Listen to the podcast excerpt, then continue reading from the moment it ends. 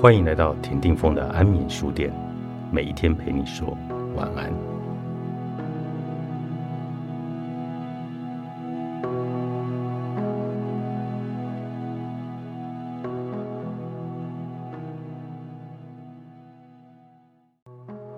下班前夕，度过了一个无聊下午的智叔接到了一通电话，手机另一头传来她最好的闺蜜晨曦啜泣的声音。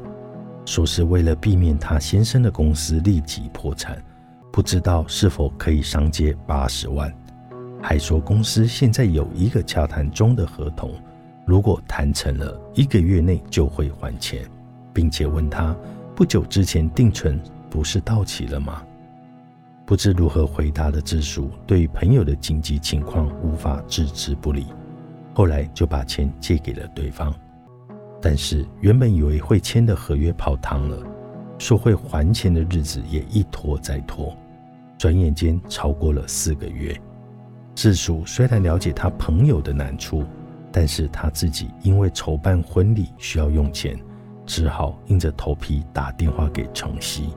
但是对方只是不停的要求给更多的时间，结果好友之间一瞬间就成为催促还债的债权人。以及请求多一点时间还钱的债务人的关系，这让智叔感到十分的难过。而且他真的是为了要办婚礼，不得不催促朋友还钱。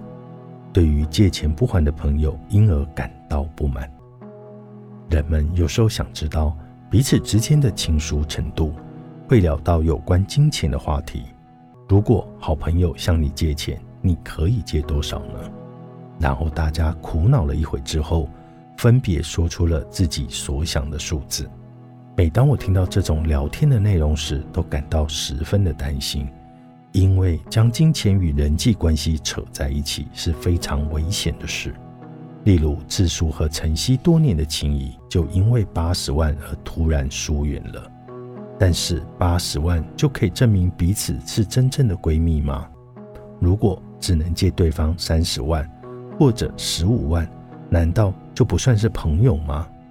人们对于金钱往往有双重的标准，一方面羡慕有钱的富豪，另一方面又为无法挖苦他们而焦急不已。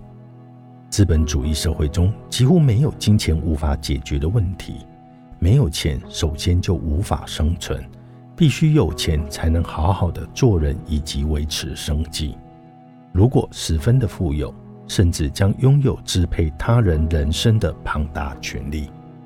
金钱本身对我们的生活的影响如此的大，因此，美国诗人卡尔桑德伯格曾经说：“金钱是左右自由、地位以及所有罪恶的根源，但也是幸福的界限。”至今，我从未设定过人生必须赚多少钱的目标，只是我不希望过着被钱牵着鼻子走的生活。我并不富有。当我和出身贫困家庭的丈夫结婚的时候，起初还因为没有钱而寄居在娘家生活了三年。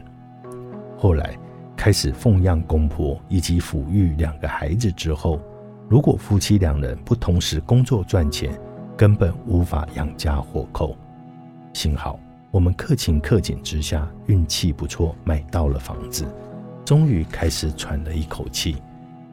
也或许因此之故，当我的医生老公告诉我要自己开业的时候，我坚决表示反对。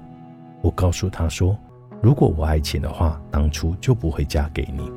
而且我们当时只要努力工作，就可以过着足以安享晚年的生活。所以我很担心自行开业的决定过于冒险，因为并非所有的事业都能够保证成功。如果失败的话，”岂不是又要过着被金钱摆布的人生，因此感到十分的不安？但是，当我发现自己罹患帕金森氏症的时候，由于庞大的医疗费用，我无法再阻止先生开业。不过，在他扩张医院的过程中，我也看到他好几次因为遭到背叛而为钱奔走的模样。当我经历这些过程时，我就亲眼目睹了金钱足以如何操弄人。也明白了人们在金钱的面前是多么阿谀奉承和卑躬屈膝。没有钱会让人感到多么的悲伤，以及金钱多么容易的破坏人际关系。若要在资本主义社会中立足，金钱至关重要。但是我始终认为，无论有钱没钱，我都不想过着受金钱摆布的人生。如今，大家都活在这个上大学就要缴助学贷款的年代。每一个人听到想结婚至少需要八十万，想要培育一名子女需要八百万，退休之后夫妻两人的老后生活至少需要千万以上。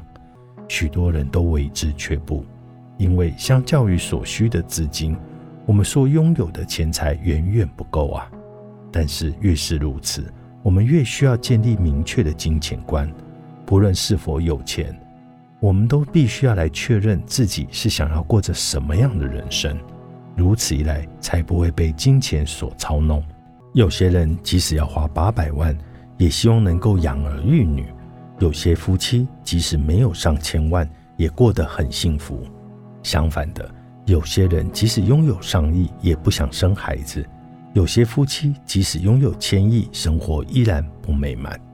若是不想成为金钱的奴隶，首先就要经济必须独立，也就是成为自给自足的人。如果我们完全依赖某一个人而活，那么就不可避免的会成为对方的附属品。无论他对我多么的不公平，我都无法反抗，因为如果离开他的话，就无法生存下去，所以只好牺牲自己的自由和权利，对他唯命是从。许多长期做家庭主妇的人，就是因为自己没有能力赚钱，所以必须仰赖丈夫而生活。然而，家庭主妇其实具有共同经营家庭的责任，并且负有抚养小孩及操持家务。他们理应要求自己也要分得应得的份额，并且充分的享受自己的权利。更重要的是，如果你想过着不会受制于金钱的生活，最好不要向人借钱或把钱借给别人，否则你可能会像智叔一样，同时失去了金钱和朋友。